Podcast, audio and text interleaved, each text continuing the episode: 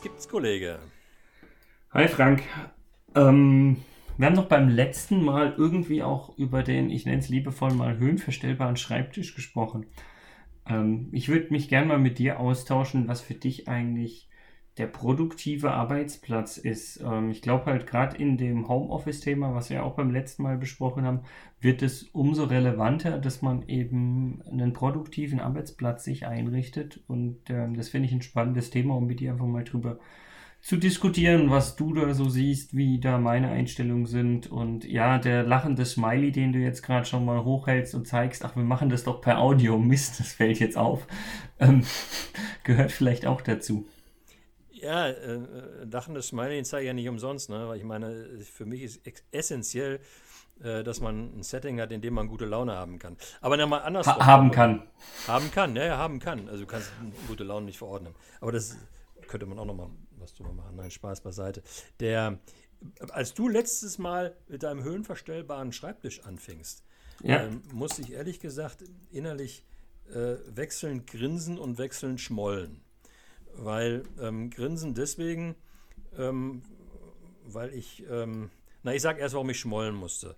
Ich habe in, der, hab in der ganzen Zeit der Homeofficeierung ähm, eine Menge Gesprächspartner gehabt, die unter ähm, Homeoffice prekären Rahmenbedingungen gearbeitet haben. Also quasi am Esstisch im Wohnzimmer oder so. Am Esstisch im Wohnzimmer auf der Couch äh, mhm. sitzend oder ähm, ich erinnere mich noch sehr gerne an Herrn M aus HH, ähm, der sagte, der anfing, als wir gezoomt haben, sorry, er würde heute auf dem Bett sitzen müssen, weil seine Freundin ähm, nebenan sitzt und sie hat ein wichtiges Vorstellungsgespräch ähm, und das wäre jetzt wichtiger als, als unser, unser Zoom, was ja auch völlig okay ist. Ja? ja. Und also du weißt, was ich meine, wenn dann Menschen unter wirklich nicht optimalen Bedingungen hören, jetzt schafft ihr euch auch nochmal einen, äh, einen höhenverstellbaren Tisch an, den stellt ihr euch in die Küche.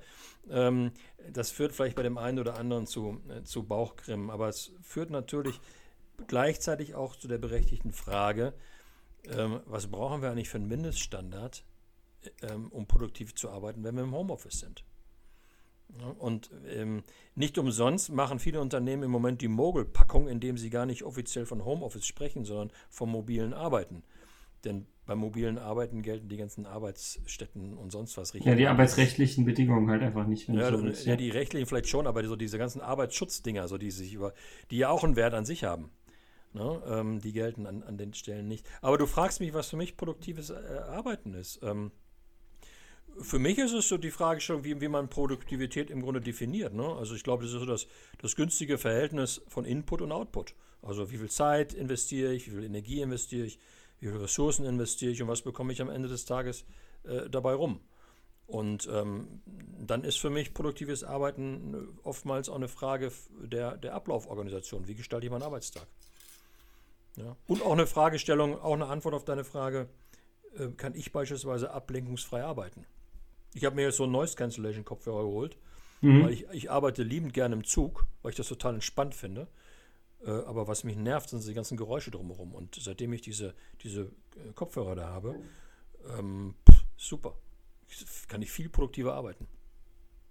Ja, aber ich, ich glaube, da, da äh, steigen wir jetzt mit ein, dass ich, dass man wirklich sich die Frage stellen kann, äh, wie, also du hast schon gesagt, was bedeutet produktiver Arbeitsplatz? Du hast es ja mit, mit Input, Output und so weiter und so fort. Fand ich ganz gut formuliert, keine Frage, aber. Das war ähm, nicht ganz gut, das war die betriebswirtschaftliche Definition davon, mein Lieber. Das weiß, du, jetzt, weiß ein Informatiker natürlich nicht. Ja, nee, ich kann auch nur von mit Nullen und Einsen zählen, von daher ja, ist schon genau. gut.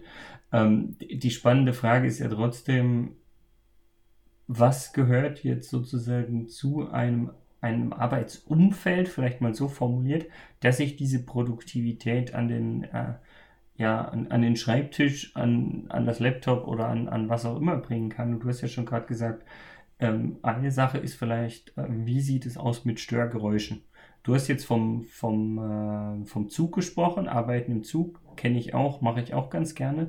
Aber wir haben das letzte Mal im Homeoffice auch drüber gesprochen. Was ist denn mit den, in Anführungsstrichen, ähm, Kindern, die irgendwie hinter einem hin und her laufen, sei es nachmittags, weil sie aus der Kita kommen mhm. oder aktuell, weil Kitas vielleicht noch zu waren oder sonst was. Da helfen ja sowas wie Noise Cancellation Kopfhörer ja mit Sicherheit auch. Also es ist ja nicht nur quasi diese Zugvariante, von der du gesprochen hast. Der Unterschied zwischen dir und mir ist, ähm, ich bin bereits dreifacher, dreifacher Vater und du wirst Vater. Ja. Das heißt, ich kann, ich muss dir die Illusion nehmen, dass Noise Cancellation Kopfhörer bei Kindern wirklich eine dauerhafte Wirkung haben. Wenn die was von dir wollen, werden sie sich auch so durchsetzen. Aber jetzt, aber jetzt ernsthaft, ich glaube, eines der wichtigsten Themen, äh, die wir, ob im Homeoffice oder am normalen Arbeitsplatz, für produktives Arbeiten brauchen, sind Rituale. Ähm, die brauchst du sowieso weil du musst deine Rituale mit, mit deiner, mit deinen sozusagen, mit deinem Biorhythmus, mit deinen, mit deinen Phasen der, der persönlichen Leistungsbereitschaft irgendwie synchronisieren, ohnehin, auch im normalen Büro. Und wenn du zu Hause unterwegs bist und zu Hause arbeitest, glaube ich, braucht man auch Rituale. Kinder brauchen Rituale.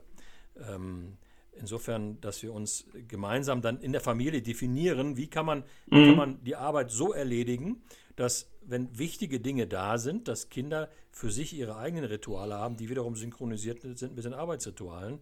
Und dann haben beide Seiten was davon. Ich glaube, das ist eine ganz, ganz, passende, ganz passende Sache. Also Rituale finde ich essentiell für produktives Arbeiten. Ja, also da, da bin ich bei dir und das ist ja auch unabhängig davon, wo dieser produktive Arbeitsplatz steht. Also ich möchte ja bitte auch bitte in meinem Office einen produktiven Arbeitsplatz haben. Ja, genau. Ein weiterer wichtiger Punkt ist, glaube ich, Timeboxing. Also. Ähm, aber, aber Frank, also für mich ist äh, Timeboxing nicht der produktive Arbeitsplatz, sondern eigentlich die produktiven Arbeitsabläufe. Für die bin ich ja potenziell selbst verantwortlich. Beim Arbeitsplatz, der wird mir ja teilweise von meinem Arbeitgeber vorgegeben.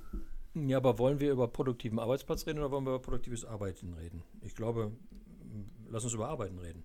Okay, dann bin ich ja bei dir. Ich wollte nur für mich quasi wissen, worüber wir alles reden wollen in dem ja. Fall. Weil also eingestiegen sind wir über den Schreibtisch. Ja, genau. Also, das hast du vorgewählt. Nein, Spaß.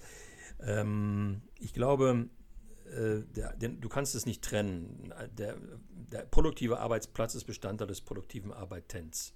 Aber ich mache mir weniger Gedanken mhm. um die Arbeitsplätze in den Büros, mhm. weil äh, dort haben ja im Wechselspiel zwischen Arbeitnehmervertretern, Arbeitgebervertretern haben wir ja eine ganz lange Historie über diverse Optimierungsmaßnahmen, um Menschen einen wirklich guten, produktiven und auch gesunden Arbeitsplatz zur Verfügung zu stellen. Da mache ich mir eher Gedanken darüber, wir sprachen da schon drüber, wie sieht es im Homeoffice aus? Das sieht ähm, nicht ganz so optimal aus. Und umso mehr liegt es natürlich jetzt dann an der Fragestellung, wie optimiere ich meine Arbeit so, dass ich die Produktivität des Arbeitens erhöhen kann. Und das ist für mich Rituale ist ein Thema, was wir vorhin schon mal angesprochen hatten. Timeboxing, also den Dingen einen festen Zeitrahmen für die Bearbeitung zuzuweisen, finde ich für mich ein zweites extrem wichtiges Thema, was, was die Produktivität erhöht. Ähm, und da wird man sich nicht freimachen können von ein bisschen Planung. Ne? Also ähm, Fokus ähm, ist ein wichtiges Thema, aber eben auch Planung. Also ein ungeplanter Arbeitstag ist kein produktiver Arbeitstag. Ja, da könnte ich jetzt wieder das tun, was du in der letzten Folge gemacht hast, auf ähm, unsere Kontextfolge 3 verweisen, ja. ähm, weil ich dann ganz viele Kontextwechsel habe und damit die insgesamt Produktivität über den Tag sozusagen ja leichter, leichter schwindet, ja. Ja, oder auch schriftliche Vorbereitung etc. haben wir auch schon mal drüber gesprochen. Ne? Also die, die, die, ich glaube aber, dieses Thema äh, Planung ist wichtig. Ausgewogenheit ist, glaube ich, auch ein ziemlich wichtiges Thema für, für einen produktiven Arbeitstag. Ähm, und ich glaube beispielsweise, und das, du weißt, dass ich ein bisschen skeptisch beim Thema Homeoffice bin, ich glaube aber, da hat ein Homeoffice einen, einen wirklichen Vorteil gegenüber der Arbeit im, im Büro. Die Ausgewogenheit, dass man zwischendurch mal so kleine Ruheoasen hat, dass man es ein bisschen mit der Work-Life-Balance, ist auch so ein Begriff, den ich eigentlich gar nicht mag.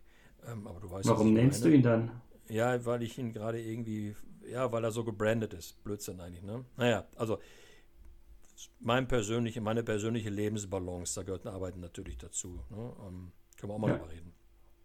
Ich glaube, diese Dinge kann ich, kann ich zu Hause besser machen als, als im Büro, weil dann koche ich mir eine Tasse Tee und gucke mal fünf Minuten aus dem Fenster und, und lass mal die Gedanken kreisen.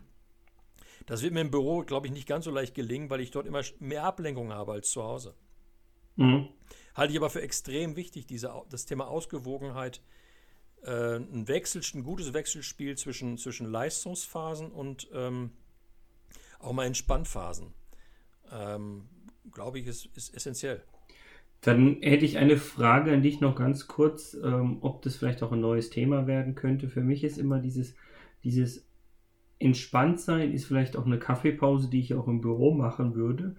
Aber gleichzeitig treffe ich da ja andere Kollegen, mit denen ich in einer ganz anderen Atmosphäre, also vielleicht wieder, ja, Arbeitsatmosphäre ist es ja dann doch wieder, weil es ist ähm, die Kaffeeküche am Arbeitsplatz, wenn man so will, mich dann aber austausche. Und irgendwie sind es ja doch auch immer wieder fachliche Themen.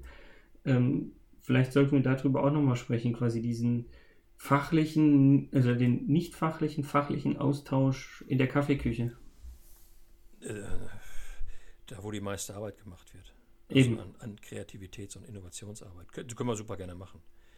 Ähm, deswegen will ich da jetzt nicht darauf antworten. Wir machen es in einer separaten Folge. Ich will nur, will nur erwähnen, das, was in der Kaffeeküche stattfindet, ist nicht das, was ich gerade meinte.